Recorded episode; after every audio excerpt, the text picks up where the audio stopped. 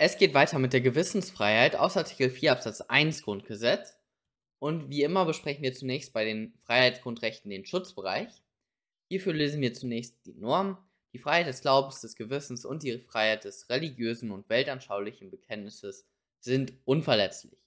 Und eben aus diesem zweiten Punkt des Gewissens liest man ein eigenständiges Grundrecht. Das heißt, man prüft, wenn man, wenn Glaubensfreiheit und Gewissensfreiheit in Betracht kommen, prüft man zunächst einmal beispielsweise die Glaubensfreiheit und danach die Gewissensfreiheit, aber separat voneinander. Das sind eigenständige Grundrechte. Kommen wir zum sachlichen Schutzbereich der Gewissensfreiheit. Hier müssen wir wie immer die Definition auswendig lernen.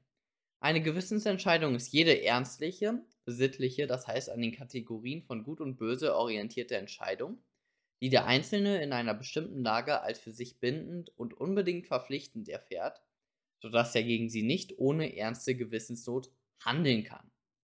Das ist eine lange Definition und die sollte man so oder in der Art auswendig können. Jetzt die Reichweite von der Gewissensfreiheit. Was ist überhaupt davon geschützt? Und es ist geschützt, eine Gewissensüberzeugung zu bilden, zu haben und danach zu handeln. Das heißt, das ist in etwa wie bei der Glaubensfreiheit. Bei Glaubensfreiheit haben wir auch definiert, liegt überhaupt ein Glauben vor. Und dann ist dieses Handeln von der Glaubensfreiheit gedeckt. Das war das sogenannte Forum internum und Forum externum. Und hier machen wir das ähnlich. Wir definieren das zunächst einmal und dann gucken wir, ob das von dieser Reichweite gedeckt ist. Aber wir sagen nichts von Forum internum und Forum externum. Wir sagen einfach nur, eine Gewissensüberzeugung zu bilden, zu haben und danach zu handeln, ist von der Gewissensfreiheit nach Artikel 4 Absatz 1 geschützt.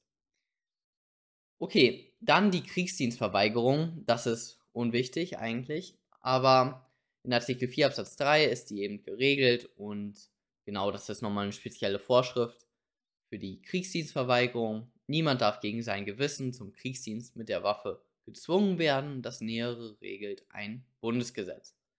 Ja, relativ irrelevant. Jetzt zu Beispielen. Was sind denn so Beispiele für die Gewissensfreiheit?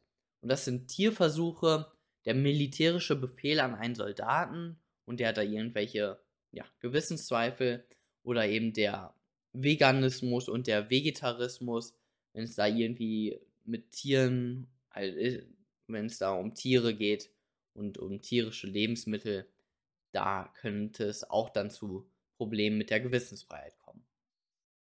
Dann der persönliche Schutzbereich und hier muss man aufpassen. Die Gewissensfreiheit schützt nur natürliche Personen. Jegliche juristische Personen sind nicht geschützt, also weder des öffentlichen Rechts noch die des Privatrechts. Dann ein kleines Beispiel. Schülerin S besucht das Gymnasium G. Durch Landesgesetz wird beschlossen, dass das Gymnasium G zu einer Gesamtschule wird.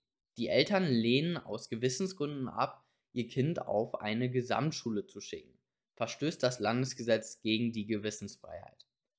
Und hier noch einmal die Definition. Die lese ich jetzt aber nicht mehr nochmal vor.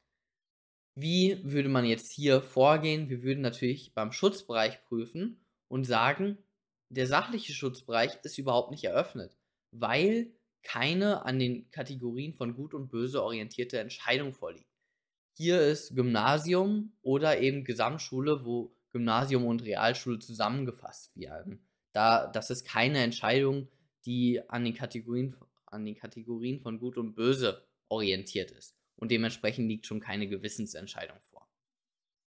Dann der Eingriff, das grundrechtlich geschützte Verhalten wird durch eine staatliche Maßnahme erschwert oder unmöglich gemacht. Und dann die verfassungsrechtliche Rechtfertigung.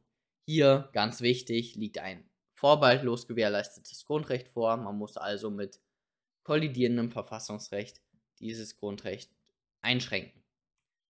Und der Rest ist ganz normal. Jetzt zu einem Beispiel noch. Biologiestudentin B muss für ihren Bachelor ein zoologisches Praktikum ablegen.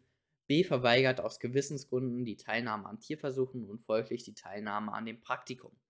Gesetzliche Eingriffsgrundlage sind die Hochschulgesetze. Liegt eine Verletzung der Gewissensfreiheit vor? Wir kommen zum Schutzbereich, der ist gegeben, weil die Biologiestudentin sieht eben Tierversuche sind böse und keine Tierversuche sind gut. Das ist eben eine, ein, eine Gewissensentscheidung.